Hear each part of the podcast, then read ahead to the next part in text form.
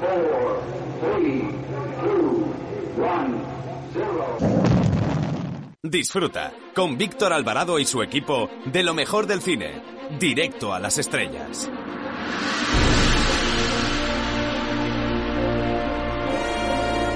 Eh, hola, soy Fernando Tejero y os mando un beso muy fuerte a todos los oyentes de, de Directo a las Estrellas. Chao, se os quiere, chao.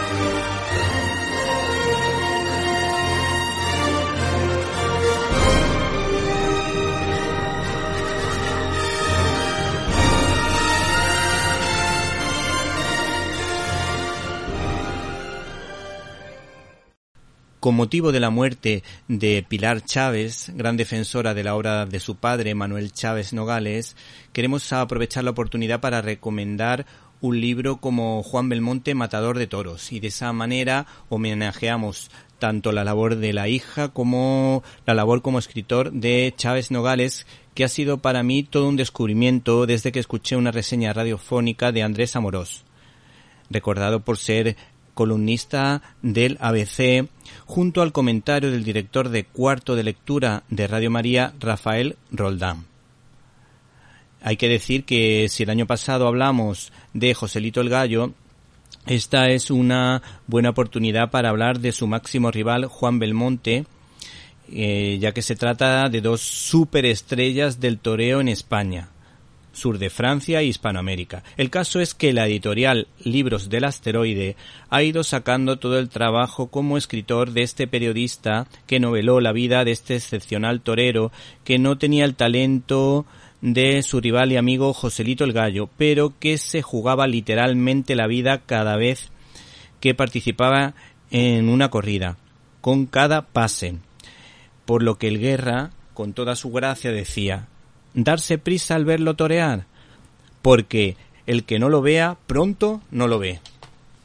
Es una novela de la que se disfruta cada página cargada de anécdotas, curiosidades y magníficas descripciones. El texto es ameno y profundo a la vez, aunque no te interese el mundo de la lidia, ya que esta historia, eh, este libro te atrapa porque el lenguaje es asequible y no atranca al lector, por su barroquismo, sino que de alguna manera podemos decir que fluye y mm, precisamente este periodista te lleva en volandas, lleva en volandas al lector. Por tanto, hay que mm, recordar la historia de este señor y de su vida, alguna que otra juerga, su generosidad además que a veces le obligaba a esconderse porque todo el mundo le pedía ayuda. Incluso aquí se cuenta un accidente que tuvo en una carrera en México y curiosamente se ve obligado a participar en esta carrera de copiloto. Y el caso es que precisamente se dio un buen tortazo. Por otra parte, esta novela sirve para comprobar que incluso los intelectuales de la época se dividían entre estas dos grandes estrellas, los gallistas y los belmontistas, eh, como demuestra, por ejemplo, una anécdota que se encuentra en este libro relacionada con Valle. Entre las anécdotas más divertidas, para mi gusto, aunque un poco irreverente, es una en la que cogieron las andas de la Virgen de una iglesia para montar en ella a Belmonte. El sacerdote de la parroquia se enfadó, lógicamente, y dijo sacrilegio. Si, si siquiera hubiese sido para llevar a Joselito, con lo que de alguna manera podemos entender el cariño que sentía el público hacia los toreros, como pasa últimamente con los futbolistas. Finalmente nos quedamos con una descripción del miedo que hace referencia a este torero. El miedo que se pasa en las horas que preceden a la corrida es espantoso. El que diga lo contrario miente o no es un ser racional. Se cambia el tono de la voz, se adelgaza de hora en hora, se modifica el carácter y se le ocurren a uno las ideas más extraordinarias. Por otra parte, hay otra descripción realmente curiosa sobre Belmonte. Jugaba con nosotros al póker y se dejaba ganar con un gran desenfado, prestaba dinero a los banderilleros, tiraba sus moneditas de oro a las floristas, y así supo deslumbrarnos a todos y conquistarnos para que nos fuésemos con él a Lima.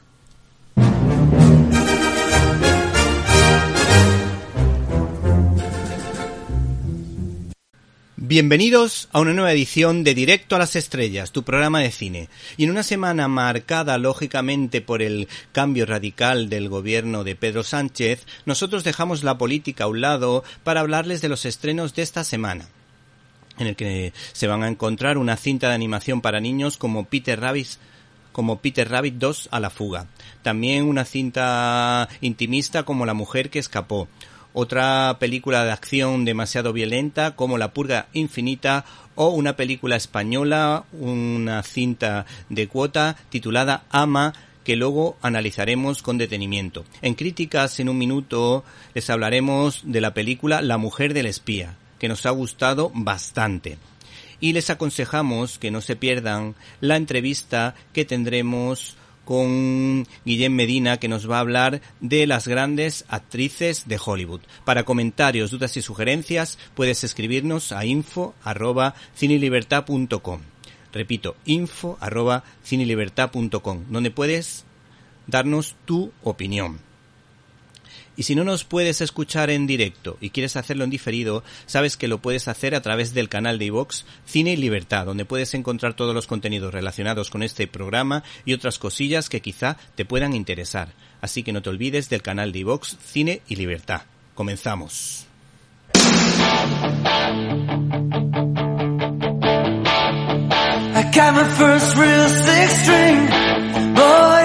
La cartelera.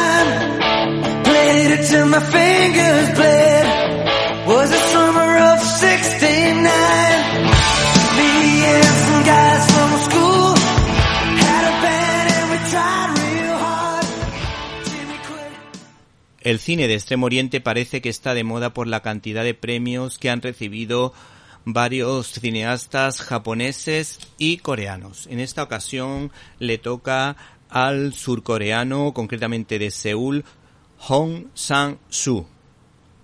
Y hay que prestar atención a la película que estrena esta semana, que se titula La mujer que escapó, premiada en el Festival de Berlín y de San Sebastián. Y es que sus películas han recibido multitud de premios, y recordamos algunos de sus títulos más conocidos. El día que un cerdo cayó al pozo, jajaja, ahora sí, antes no, Lo tuyo y tú o Introduction. El reportaje de Oscar Cabrera en fotogramas es bastante significativo y nos puede ayudar a conocer bastante bien la trayectoria de este cineasta y cuáles son las claves de su cine. Oscar Cabrera dice lo siguiente de su cine. Del amor, de la soledad y del séptimo arte, casi en ese orden y casi siempre desde ese punto de vista femenino, tratan las películas de este cineasta. Las heroínas de Sansu, continúa, viajan solas, beben, fuman y pasean mientras disfrutan de una buena conversación entre amigas. Los temas novios, sexo, comida, películas y también lealtad, porque los hombres coreanos no son precisamente los más sinceros como se recuerda en la película En otro país. Hay que decir que este cineasta cuenta con su actriz fetiche Kim Min Hee, que hay que decir que es su pareja actual y que ha participado en muchas de sus películas, lo que confirma nuestra teoría de que el enchufismo en el cine funciona. ¿Y qué es lo que dice este hombre de su cine o de su trabajo? Pues destacamos lo siguiente. Soy vago y no tengo imaginación, por eso siempre hablo de lo mismo.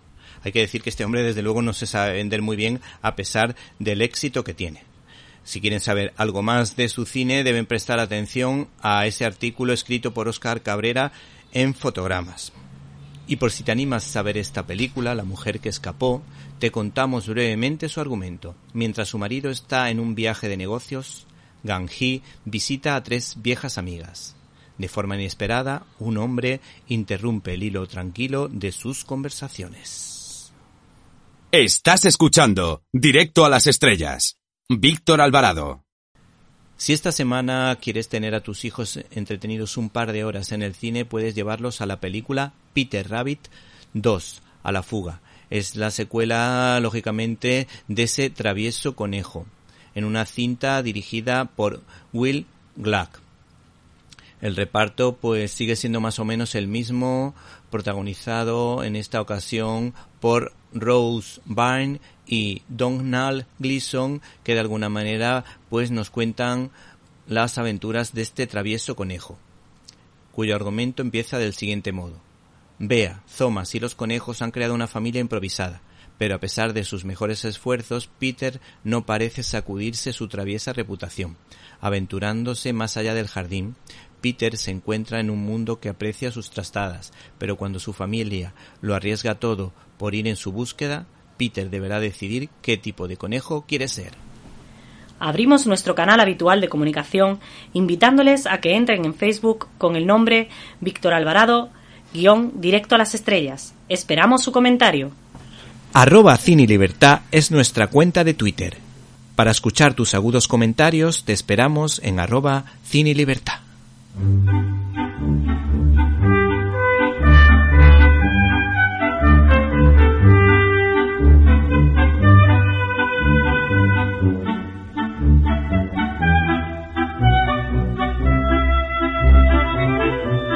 Estás escuchando Directo a las Estrellas. Víctor Alvarado.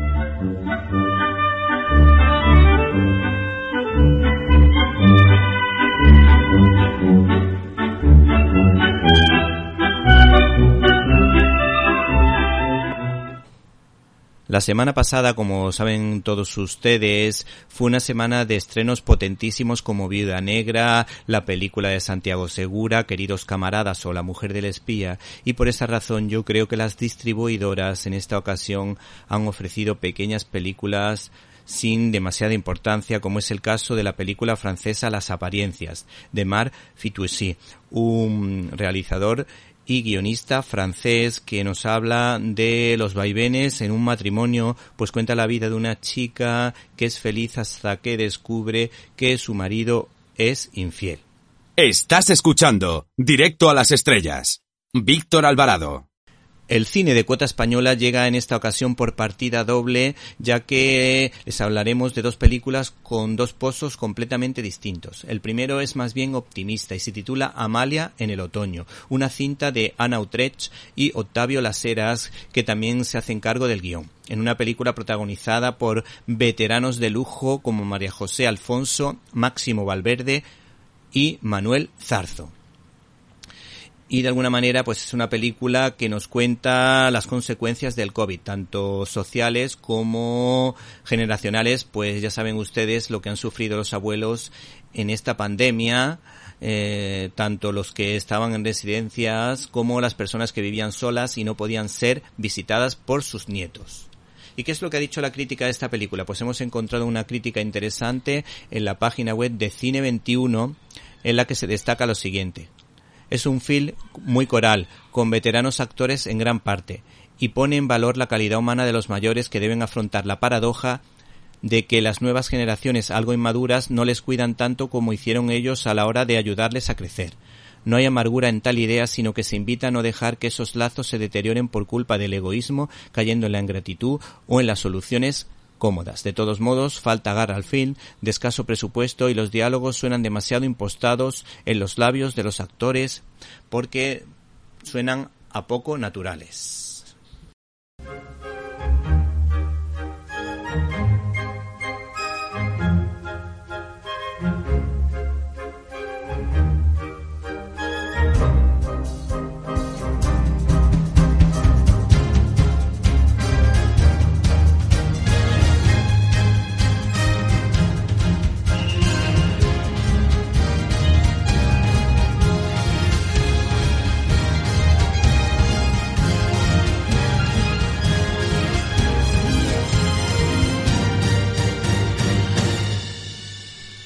Veces las erratas en las revistas o periódicos delatan de alguna manera el mensaje ideológico de los cineastas que participan en ellas.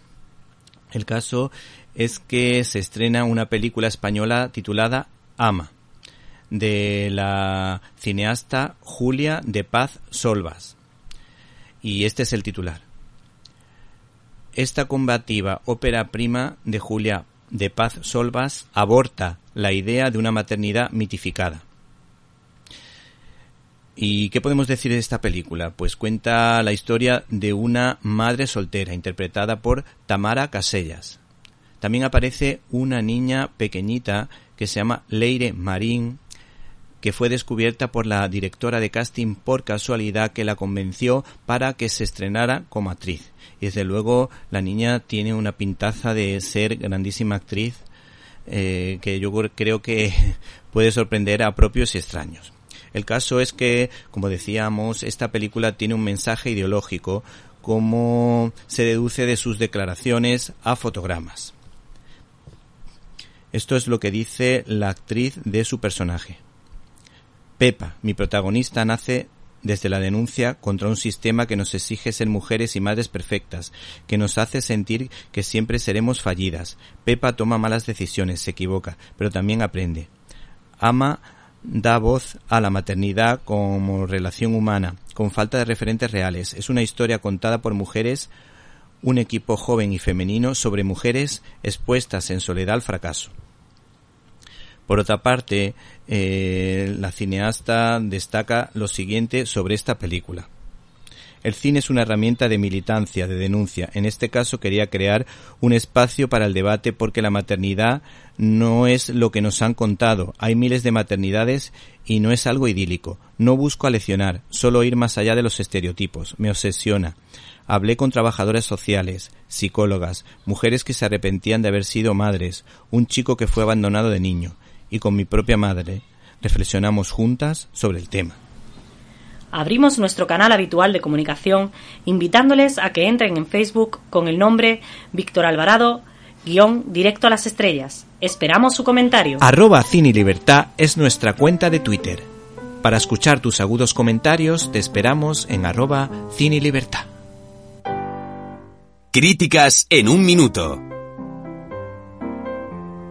Hola amigos y oyentes, oyentes y amigos de Directo a las Estrellas. En esta ocasión desde el canal de Vox Cine y Libertad os recomendamos, queridos camaradas, para los que piensen que el comunismo todavía tiene mucho que decir en este mundo en su búsqueda del bien común de la sociedad, alguien nada sospechoso como Andrei Konchalonsky estrena Queridos camaradas, un Konchalonsky que fue el escudero y guionista del gran Andrei Tarkovsky un cineasta alabado en un principio por el régimen soviético que poco a poco se convirtió en una china en el zapato, que le puso por supuesto en el punto de mira y que curiosamente en un régimen como el soviético, un régimen totalitario como el comunista, descubrió su fe de forma natural como el mismísimo Abraham, pues para el comunismo la fe es el opio del pueblo y lo tenían prohibido. El caso es que mientras Tarkovsky y Konchalovsky recibían el León de Oro en el Festival de Venecia, se produjo en Rusia la matanza de Novocherkask. Este cineasta, Konchalonsky, autor de Lumière y compañía o Tango en Cash, protagonizada por Carl Russell y Sylvester Stallone, ha querido hablar en este caso de un hecho terrible, para que no caiga en el olvido, en una cinta que se titula Queridos camaradas, como decíamos, en relación a un miembro del partido que se dirigió a los gerifaltes para salvar a su hija que participó en esa huelga, pues los trabajadores de una potente fábrica rusa reclamaban mejoras laborales y bajada del precio de los alimentos, con lo que había que comprar productos de primera necesidad a precio de extraperlista, es decir, a precio de oro, con lo que solo podían acceder a estos productos las clases altas de la sociedad soviética, lo que resulta paradójico en una ideología que promueve la igualdad. Por lo visto, muchos oficiales del ejército ruso se opusieron a matar a personas desarmadas, a civiles sin armas, pero el Estado soviético obligó a una serie de francotiradores a disparar contra la población civil, matando a muchísimas personas. El mayor peso dramático recae en la actriz Julia Villosiskaya, que guarda un parecido razonable con Belén Rueda, que es la mujer del director, lo que confirma nuestra teoría de que el enchufismo en el cine funciona. La interpretación de esta actriz es fabulosa, llena de matices. En el papel de Lyudmila, un cargo político importante de la mencionada ciudad, a la que su ceguera ideológica y su lealtad política le impedía, le impedía ver la realidad con nitidez y objetividad. Sin embargo, las circunstancias y su sufrimiento personal por la desaparición de su hija la convierten en una madre coraje desencantada con las decisiones del socialismo soviético, que incluso impedía a sus opositores dar el último adiós a sus seres queridos. El director utiliza un blanco y negro muy luminoso que encaja a la perfección y que es muy de mi gusto, pues los juegos de luces y sombras más oscuros o solo los veo adecuados para el cine negro. La escena más potente de esta producción es aquella en la que aparece el padre de Lumila vestido de militar rezando a un icono de la Virgen María que había permanecido oculto. La protagonista le pregunta a su padre que por qué reza. Este señor reconoce lo mal que fue tratado en su tiempo y recuerda las distintas personas que sufrieron persecución por parte de este gobierno soviético en los inicios del comunismo y durante la Segunda Guerra Mundial. Y lógicamente, este abuelo reza porque su nieta se encuentre viva. La frase pronunciada en la manifestación por uno de los trabajadores es muy significativa y dice lo siguiente. En la Rusia zarista no pasábamos hambre.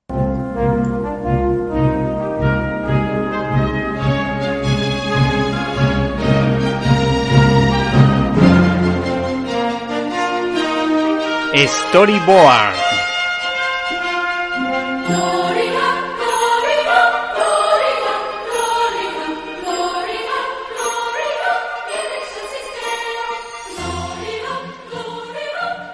Todos hemos escuchado alguna vez la frase madre no hay más que una y el cómic que les presentamos, editado por Panini, hace honor a tan célebre frase, pues esta progenitora B, como dicen ahora, es una madre coraje a lo bestia que nos hace pensar hasta dónde podemos llegar para salvar a nuestros hijos. Yo, por Andreita, mato. El cómic en cuestión ha sido creado por Krista Faust, especializada en novela negra, junto al dibujante Mike Deodato, vinculado a una etapa de Daredevil. Estos autores sitúan al lector en un barrio chungo en el que una madre soltera que lleva en su alma la educación de su hija, pues hace todo lo posible cuando la secuestran para poder encontrarla.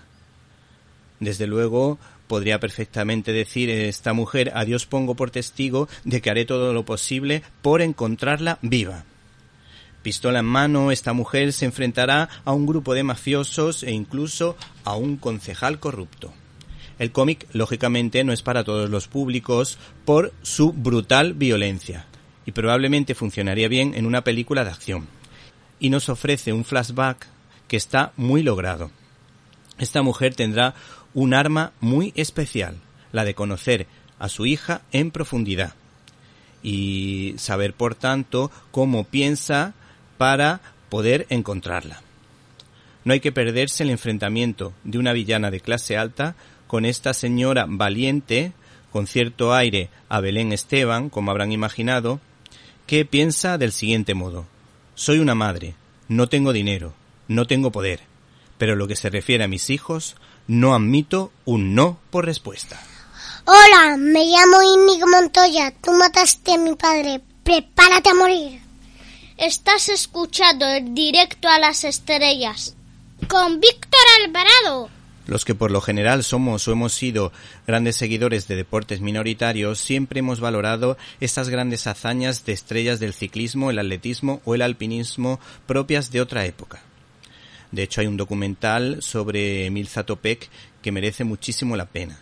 Y es que vamos a hablar de un cómic muy especial editado por Aloha que recurre a un crack del fondo y del medio fondo como el citado Zatopek, que fue uno de los primeros en crear métodos de entrenamiento para mejorar el rendimiento, lo que le permitió permanecer durante mucho tiempo invicto o imbatido y convertirse en el recordman de varias pruebas. Los autores de esta obra bicromática, para conseguir un efecto retro, porque en la época en la que vivió este señor, pues muchos tebeos utilizaban esa técnica que ahora nos parece obsoleta, donde se mezcla más bien el naranja y el verde.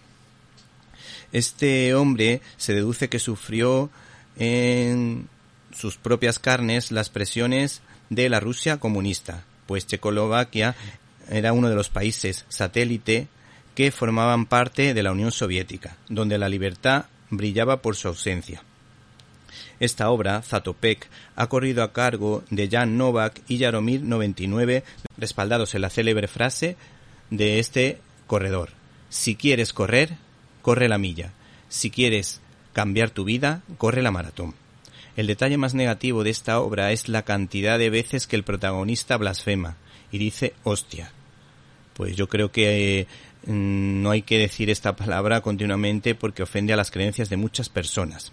Aunque se entiende en un país como la República Checa, donde todo el mundo dice, sobre todo los checos, que es el país con más ateos del mundo del mundo y además por metro cuadrado, por la cantidad de cambios que han sufrido a nivel religioso por ser un país que estaba en medio de grandes potencias. El caso que este es el único punto negativo, el único punto negro de una notable novela que siempre mantiene el interés sobre un personaje que siempre me ha fascinado y que como dato curioso, en lugar de correr largas distancias para prepararse para las competiciones de fondo hacía varias series de 200 metros a gran velocidad equivalentes a la distancia que luego tendría que correr en una prueba de fondo como por ejemplo el 5000.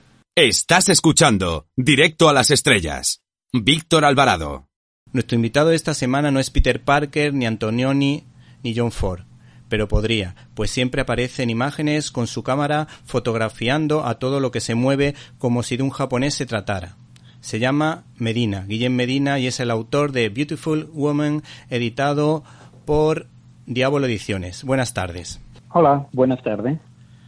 Bueno, hace unos años hay que decir que la editorial DC pues publicó una historia en la que aparecían personajes de la talla de Wonder Woman o Supergirl en una historia ambientada en la Segunda Guerra Mundial. Y curiosamente la vestimenta de estas heroínas hacía referencia a las Boneshells, no sé, ¿puedes explicar quién eran estas chicas? Bueno, a ver, en el libro, en este libro que, que tiene ese título genérico de Beautiful Woman, de hecho tiene un subtítulo que serían Pin-Ups y Bombshells, que serían como dos tipos de, de mujer diferente que se propusieron a, partir de, sobre, todo los años 30, 40. La pin-up quizás era más inocente, era, tenía ese punto de picardía, y, bueno, el término pin-up viene precisamente de las fotografías que se enganchaban en la pared, ¿no? Quien no ha tenido, quien no ha decorado muchas veces, ¿no? Las paredes de su habitación, pues con, con, fotos de chicas, con carteles de cine o con lo que fuese, ¿no? Pues precisamente esas fotos que se enganchaban con chinchetas en la pared eran las pin up que se enganchaban. Eh, eso por un lado. Ah, y por otro lado, las bombshells eran como mujeres como más explosivas, ¿no? Y esto ya fue un fenómeno más de los años 50, posterior.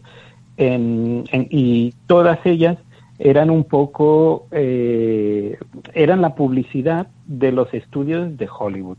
O sea, cuando, cuando una actriz empezaba, pues se le hacían cantidad de fotos y todo esto de promoción y muchas de las actrices más conocidas de hoy en día, Rita Hayworth, Paulette Goddard, Marilyn Monroe, todas han pasado precisamente por eso, ¿no? Por una etapa de pin-up, eh, vestidas, pues bueno, con, con atuendos más bien escuetos, y luego, pues bueno, algunas han, han derivado a las bombshells que serían más como la traducción serían como bombas sexuales, ¿no? Una chicas así como muy explosivas, curvas muy marcadas. Bueno, y, esto fue, fue un fenómeno, ya te digo, empezó más o menos en los años 30, 40, derivó a los 50 y más o menos de aquella manera acabó en los 60, que también coincide con el final de los grandes estudios de Hollywood. Sí, sí. Y luego algunas de estas Bonsell aparecían en los bombarderos de los aviones norteamericanos, ¿no es verdad? Bueno, más bien eran las pin-up. Ah, las ¿eh? pin-up. Mm, Ah. Sí, más bien, más bien porque, ya te digo, son, son esos pósters que en principio mm, no molestaban y entonces, claro, pues los soldados las llevaban, eh, Sí, sobre sí. todo, ¿no? En la Segunda Guerra Mundial, pues los llevaban en la- esas fotos que ponían en su taquilla eh, y algunos en incluso eso, ¿no? En, en el, en el avión tenían fotografías o incluso en el fuselaje se habían Sí, sí. hecho como, como un dibujo, ¿no? Sí. Eh, de esto. Pero bueno, era un poco también, por un lado era fetichismo, por otro lado era un poco como un amuleto que les daba suerte. Y, y bueno, habían, habían unas chicas que siempre eran las, las mismas, ¿no? Que aparecían, o que eran las que tenían más éxito entre los soldados. Ya les he dicho, Betty, eh, Rita Hayward, por un lado, Sí. que precisamente su hermano, Eduardo Cancino, estaba luchando en la Segunda Guerra Mundial, y Betty Grable, que también fue un clásico. Sí, sí. Bueno, yo te, te puedo confesar que yo también tenía pin-up en mi cuarto, pero claro, de otra época, y yo solo ponía la, la cara de la, de las actrices. Ponía entre Sí. otras, te digo unas cuantas y tú me dices qué te parece. Tenía a Kim Basinger, a Julia Roberts, a Audrey Hepburn y a um, Catherine Zeta-Jones, las que recuerdo yo haber Bueno, tenido durante algún tiempo. Bueno, físicos muy diferentes. Sí, ¿eh? sí. Por un lado, bueno, eran, eran también los mitos un poco, digamos, eróticos de los Sí. 80. Sí, Eh, menos Audrey Hepburn, ¿no? Claro, que eso, Audrey sí. Hepburn ya es un clásico, que la puedes poner siempre. Sí. A ver, y que Audrey Hepburn en este libro no sale porque lógicamente no, no está dentro de esos cánones Claro. del pinapismo, ¿no? Ni, Sí. ni tampoco era una mujer exuberante. Pero, pero bueno, muchas actrices le, les funcionó, ¿no? Y muchas se hicieron muy populares y algunas casi eran más populares por las fotografías y por su imagen que no realmente por las películas, ¿no? Sí, que sí. hacían. Bueno, varias han sido las novias de América, Mary Pickford, Myrna Loy, Meg Ryan, Julia Roberts, pero en este libro hablas precisamente de Betty Grable. ¿Quién era esta señora? Bueno, Betty Grable eh, trabajó básicamente para la Fox. Es, era una chica, una actriz que bastante especializada en la comedia, en el musical. Y, y bueno, fue, yo creo que fue muy, muy popular en los Estados Unidos, ya te digo, sobre los años 30, 40, Sí. más que aquí, más que, más que en España. Y llegó un momento que su fama era tan grande y que, que, bueno, a ver, eso puede ser una estrategia publicitaria del estudio, ¿eh? Sí. pero bueno, dijeron que sus piernas estaban valoradas en 250 mil dólares o Sí. algo así, ¿no? Sí. A ver, igual era una exageración, porque, a ver, piernas han enseñado como muchas otras actrices y, y quizás las tenían mejores. Pero bueno, era, fue una chica que, que, que reinó en, como si dijésemos en las grandes pantallas, era la típica rubia, así pispireta, divertida, simpática. Y, y bueno, fue la, la, la gran mm, estrella de la Fox hasta que llegó otra chica que también hacía un papel muy parecido, era un prototipo muy parecido, también otra rubia, así pispireta, simpática y tal, que fue Marilyn Monroe. Y de alguna manera, en la película aquella, Los Caballeros... Las prefieren rubias. No. No. ¿cómo casarse con un millonario? Ah. Perdón. Allí coincidían las dos y era como si una le pasase el cetro a la otra, ¿no? Sí, y le sí. dice, mira, yo hasta ahora he estado reinando aquí en la Fox, a partir de ahora lo serás tú. Sí, sí. Esta mujer deduzco que habría participado en, en la- la- las típicas actos de propaganda del ejército, como por ejemplo aquí pasó con Marta Sánchez en la primera guerra de Irak, que creo que recordás que en tiempos de Felipe González pues llevó a esta mujer como reclamo para animar a las tropas y además curiosamente me ha llamado la atención que Betty Grable naciese en San Luis y muriese en Santa Mónica, pero no sé si era una santa esta mujer. No, no, no, no creo. No, pues eso que eso que dices, claro, también formaba parte de, de la promoción de, de la actriz, ¿no? Eh, claro, todo, todas las cosas que hiciesen en ese sentido, todo luego eh, revertía en, a favor de su propia publicidad. Entonces, también, bueno, recuerdo Marilyn Monroe, que también fue, fue a animar a los soldados, y bueno, era una forma también de, de pues esto, de, de publicidad, de promoción, incluso en, en Hollywood también se abrió, en, bueno, en California se abrió lo que se llamó la Hollywood Canteen, que era un poco como, como un como un no sé si un restaurante o un, o un no, sé, no sabría cómo decirte, un, un lugar donde los soldados podían ir y aparte les atendían las estrellas de Hollywood en ese momento, ¿no? Las que habían, pues yo qué sé, Marlene Dietrich o Lana Turner, o, depende del día que fuesen, pues igual te tocaba una actriz o otra, les atendían, les servían comida, bailaban con ellos, hablaban con ellos, les animaban. Bueno, pues mira, creo que fue una iniciativa muy muy simpática. A ver, que no deja de ser promoción para esas actrices. Pero bueno, oye, tú imagínate un soldado que de repente, pues, te sirve la sopa a la Turner, ¿no? Y luego puedes bailar con Eddie Lamar, por ejemplo. la verdad que sería bastante, bastante agradable. Bueno, eh, con respecto a las fiestas mm, típicas de Estados Unidos, quizás estas pin-ups eh, a las que hace referencia, pues participan, o por lo menos ese tono, da la impresión de que se buscaba en diferentes periodos vacacionales como la Navidad, Halloween o las vacaciones de verano. ¿Eso es así? Sí, porque en el fondo las fotografías de pin-up, aparte de que hubiesen de tema todos los temas imaginables, eh, servían un poco para ilustrar, tú imagínate un calendario. Entonces, pues en enero la típica, yo qué sé, vestida de invierno. En febrero, no sé qué. bueno, pues era un poco según el, el mes y la estación y la festividad claro que los Estados Unidos son muy propensos a unas festividades muy concretas. Y ahora tampoco me, me aclaro mucho el orden, pero claro, tienes las típicas. Eh, el Día de Acción de Gracias, Thanksgiving. Pues yo en el libro lo que he querido era eh, dedicar capítulos monográficos a estas festividades, porque si te has fijado, las fotografías son como muy divertidas y, y, muy pintorescas, ¿no?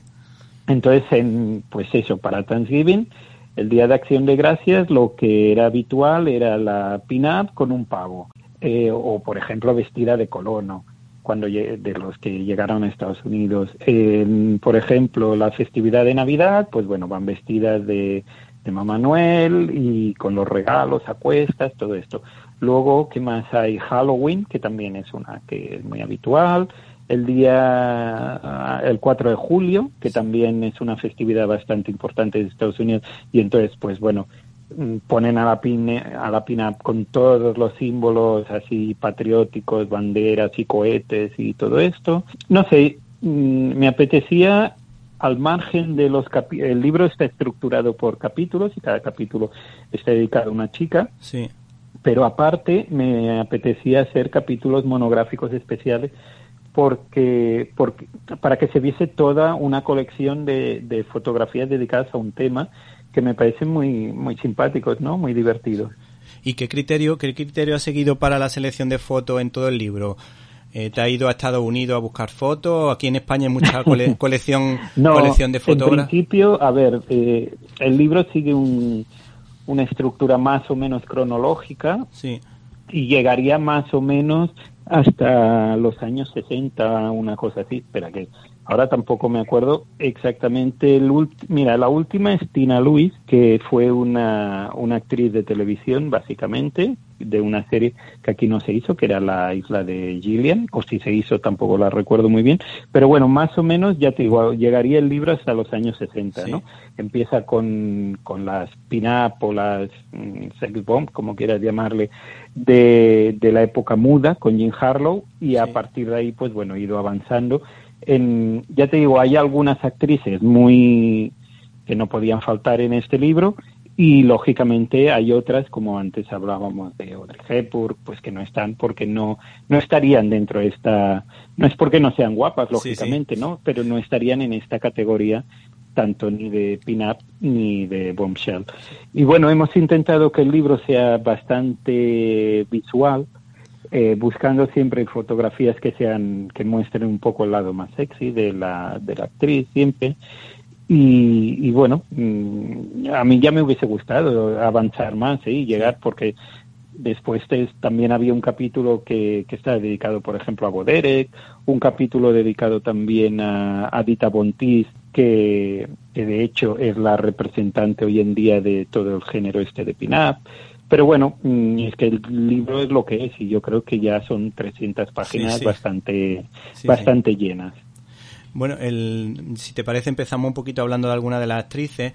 El descubrimiento del animal cinematográfico más bello del mundo fue casi por casualidad, porque Ava Gardner fue descubierta por alguien que la vio en un escaparate mm, de un estudio de fotografía y por lo visto ella siempre ha dicho que o decía que ojalá nunca la hubiesen cogido porque la verdad que esta mujer no llevó una vida demasiado feliz. La recordamos por lo menos yo la recuerdo con cierto cariño con la primera que hizo que estaba basada no sé si era la Eva Nació Mujer o algo así, una comedia muy simpática que yo, claro, yo como niño pues me llamó la atención lo guapa que era y, me, y entonces hice toda la, casi toda la filmografía que pusieron en televisión pues la, la seguía.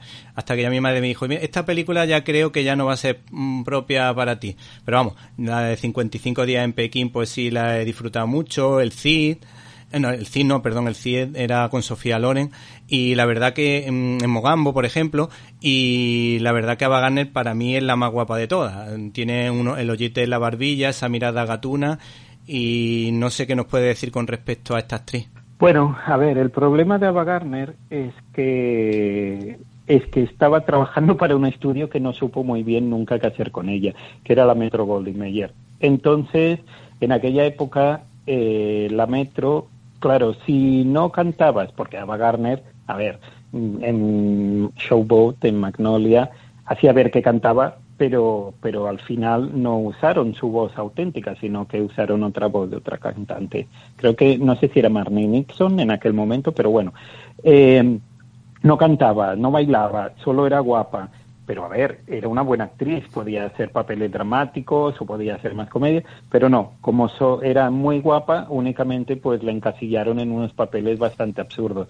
Y, era un problema que tenía la Metro Golden Mayer, ¿no? En, aquel, en aquella época. Otro caso también fue el de Eddie Lamar, que simplemente era guapa, la vestían muy bien, la maquillaban muy bien y todo era fantástico, pero ya está. Las películas que le daban era bastante insulsa.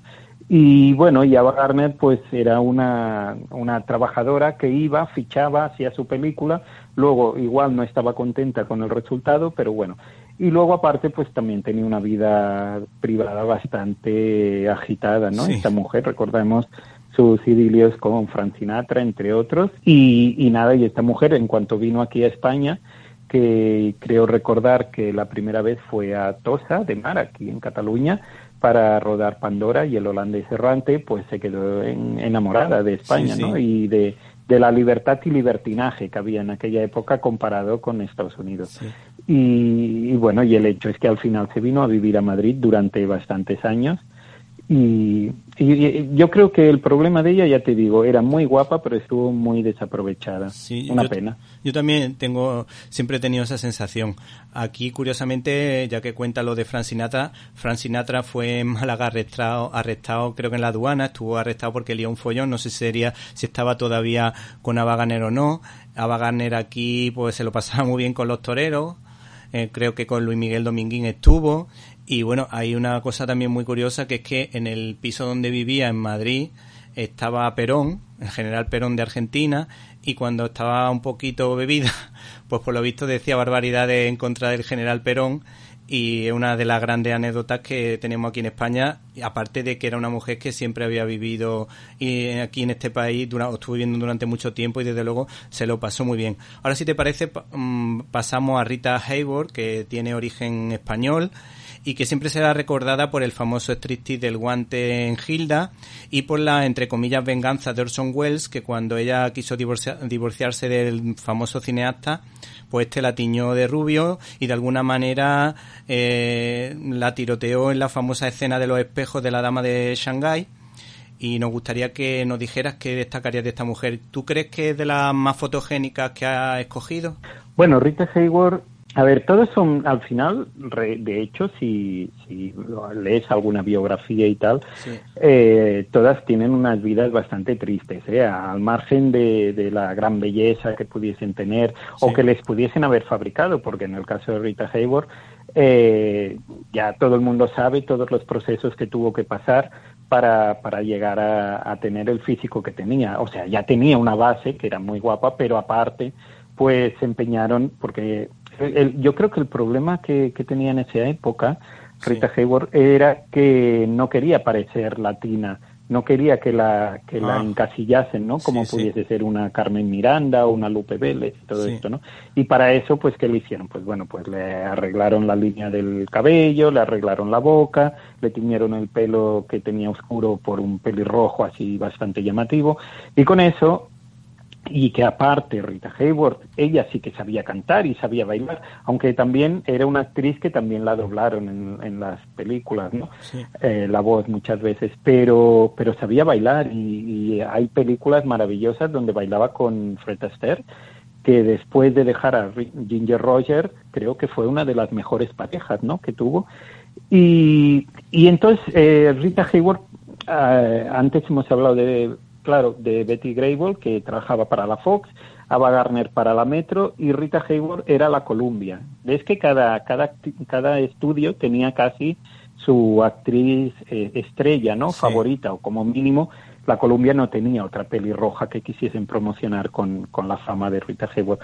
Em, y Rita Hayworth, aparte, también arrastraba problemas con sus con su padre, bueno, maltratos, etcétera, etcétera, hasta que por fin pues bueno, llegó, le llegó la fama después de un montón de películas, ¿eh? porque la gente la recuerda en Hilda, pero por lo menos había hecho como 20 o 30 películas antes de llegar a eso, ¿no?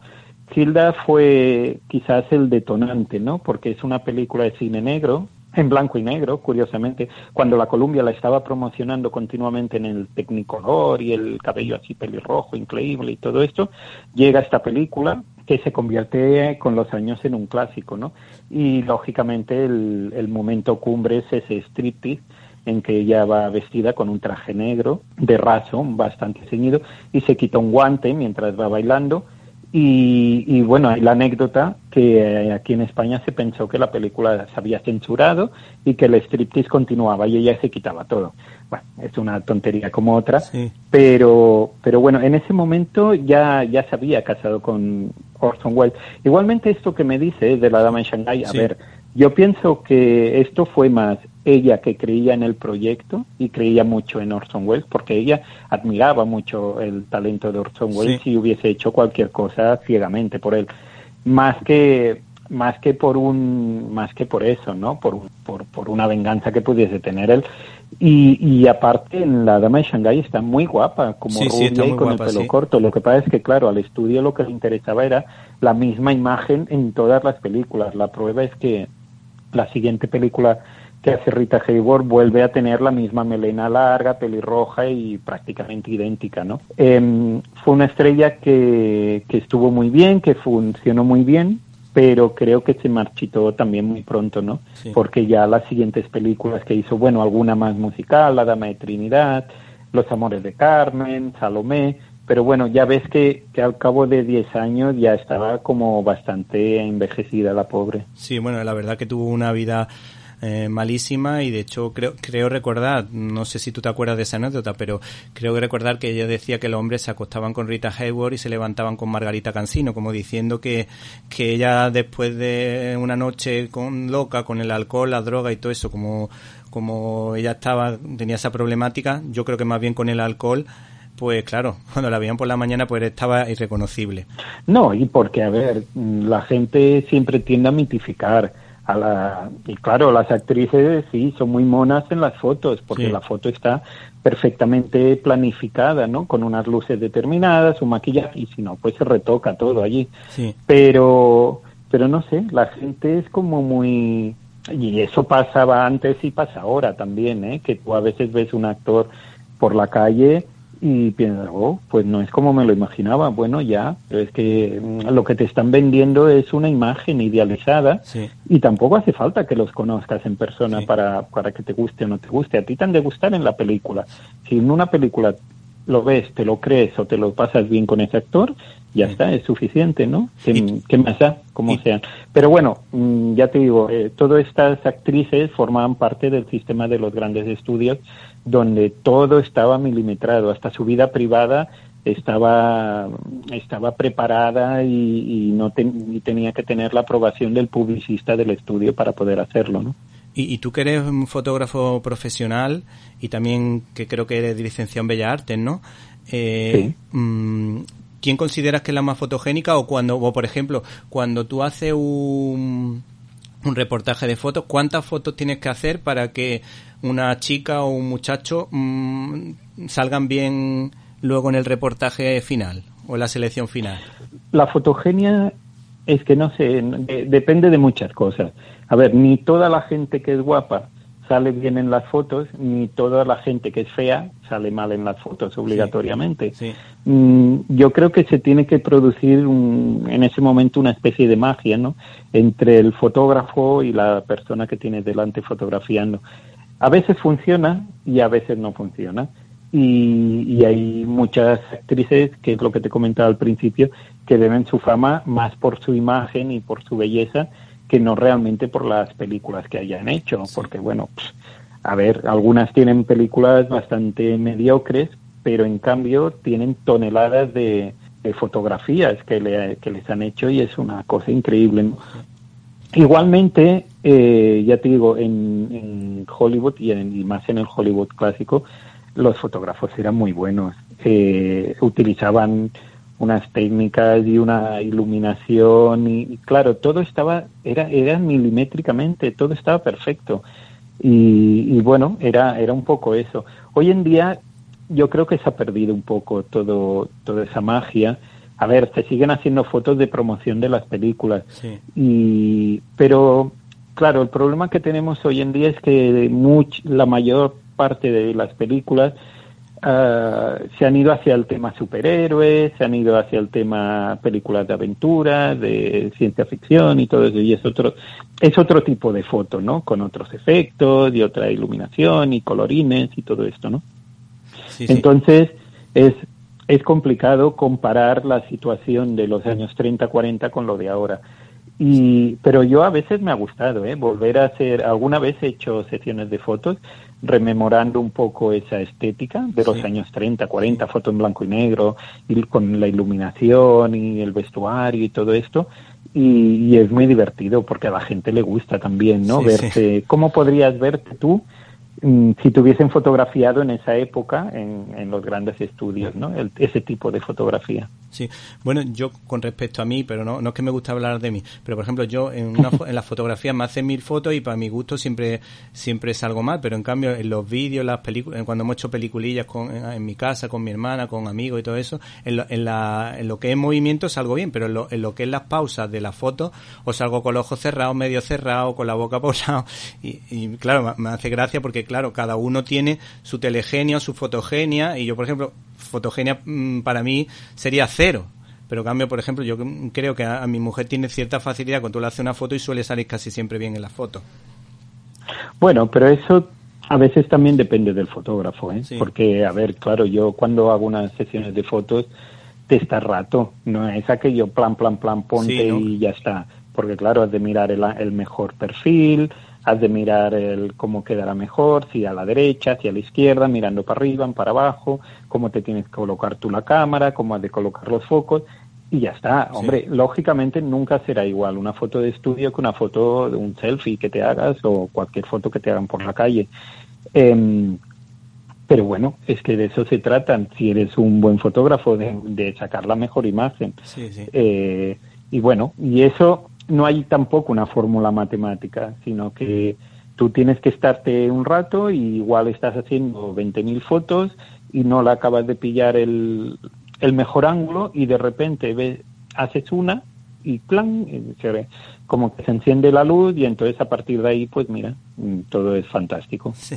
No sé, depende, depende de cada persona y depende del momento. Es, es, no, no, ya te digo, no, no es algo que, que digas, ah, mira, si coloco las luces de esta manera va a quedar bien. No, porque igual, pues también por la estructura de la cara, eh, como tiene, yo qué sé, es, es diferente. No sí, sé. sí. Si te parece, por último te dejo que elija entre la exuberante Sofía Loren, que a mi juicio, junto a Ava Gardner en este libro, son las que me parecen más guapas, que han, salen, han salido más favorecidas en toda la selección de fotos que tú has escogido, o Marilyn Monroe.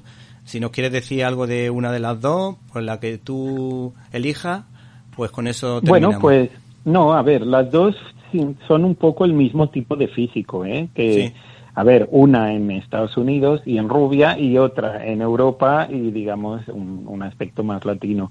Em, eh, también son, son casos muy diferentes, ¿eh? porque Sofía Loren también surgió, pues que, ella siempre se ha empeñado en recordar, lo que surgió de la nada, de la miseria más absoluta, y poco a poco, pues bueno, eh, la suerte que tuvo Sofía Loren es que conoció a un señor que se llamaba Carlo Ponti, que podía ser su padre, su abuelo o lo que fuese, por la diferencia de edad, y que la supo promocionar perfectamente. Y supo guiarle los pasos y primero hizo cine en Italia con los más importantes y luego hizo el salto a Estados Unidos sin saber prácticamente inglés, pero es igual porque eso es como Penelope Cruz, que siempre lo ha dicho, que llegó a Estados Unidos, no sabía inglés, pero te ponen unos profesores maravillosos y más o menos al final pues parece que lo hables inglés con gracia. Y, y en el caso de Sofía Loren, aparte era muy guapa y aparte pues supieron eh, explotarla muy bien. De hecho, Sofía Loren eh, durante un tiempo tuvo una gran rivalidad con Gina Lollobrigida en Italia. Pero bueno, rápidamente, como dio el salto a Hollywood, pues cada una más o menos hicieron su carrera, cada una en, su camino. En el caso de Marilyn Monroe, pues se convirtió en un clásico, lógicamente, como ya sabemos hoy en día. Y en su momento, todos los eh, Marilyn era de la Fox y todos los estudios intentaron hacer y sacar su propia Marilyn. Eh, tenemos el caso de Jane Mansfield, que se dedicó básicamente a la comedia y que la intentaron promocionar como una Marilyn, pero yo creo que era bastante más chabacana. Tenemos a Diana Dors, que era la Marilyn británica, o Mami Van Doren, que, que era una Marilyn, pero de serie B, prácticamente, ¿no? Entonces, tanto una como la otra yo creo que han sido han sido básicas y han sido muy importantes cada una en su terreno. Sí, bueno, Sofía Loren está estupenda, por ejemplo, para mi gusto en el CID o en las películas que hace con Marcelo Mastroianni en, España, eh, o mejor dicho, en Andalucía diríamos que es una mujerona, puede ser una mujer muy grande, por lo menos en apariencia, muy exuberante, pues esa es la expresión que se utiliza aquí mucho en Andalucía, como la típica mujer que, que parece más una madre que una novia, pero que pues esa, es la típica expresión que se utiliza aquí mucho en Andalucía. Y luego con respecto a Marilyn Monroe, pues la verdad que está estupenda, sobre todo con Billy Bilder, que desde luego se, se, se desquiciaba viéndola actuar porque era una mujer un poco insegura y necesitaba mucha ayuda, pero luego yo creo que el director sacó lo mejor de ella, porque con Falda y al Loco y sobre todo con La Tentación Vive Arriba, pues a mi juicio está realmente bien. Claro, es, mira, es un poco lo que hablábamos antes, ¿no? De esto de la fotogenia o no fotogenia. Eh, en el caso de Marilyn, mira, el otro día precisamente en la tele daban la película aquella, una, una semana con Marilyn o algo así, que está ambientada en el rodaje de, del Príncipe y la Corista, cuando Marilyn fue a Inglaterra para rodar con Laurence Olivier la película. Y, y, de verdad, ¿eh? tú veías esa película y le darías dos hostias a la Marilyn porque decías, qué poco profesional es esta mujer y qué pesada y qué cansina y tal. Pero luego el resultado era maravilloso, ¿no? Porque decías, jolines, pero, pero llegar a ese proceso y estar siempre dependiendo de las inseguridades de ella, que, que yo creo que con los años se fueron acentuando, ¿eh? Y, y esa y no sé, te, te, ponía muy nervioso, ¿no? Y entonces veías, por un lado, la forma de actuar de, y de, de prepararse la película y el personaje a Laurence Olivier, que era muy, un señor muy clásico y muy metódico, y Marilyn, que era un poco, pues, como improvisando y buscando siempre la parte más sentimental del personaje y buscando tal, las explicaciones, ¿no? Y, y por eso te digo que a veces es complicado, pero que al final... Eh, en el fondo, ¿qué nos importa? Bueno, pues el resultado final. Y como el resultado final y Marilyn en las películas era siempre maravillosa, encantadora y simpática y todo esto, pues ya, ya te es igual un poco todo lo que hubiese detrás, ¿no?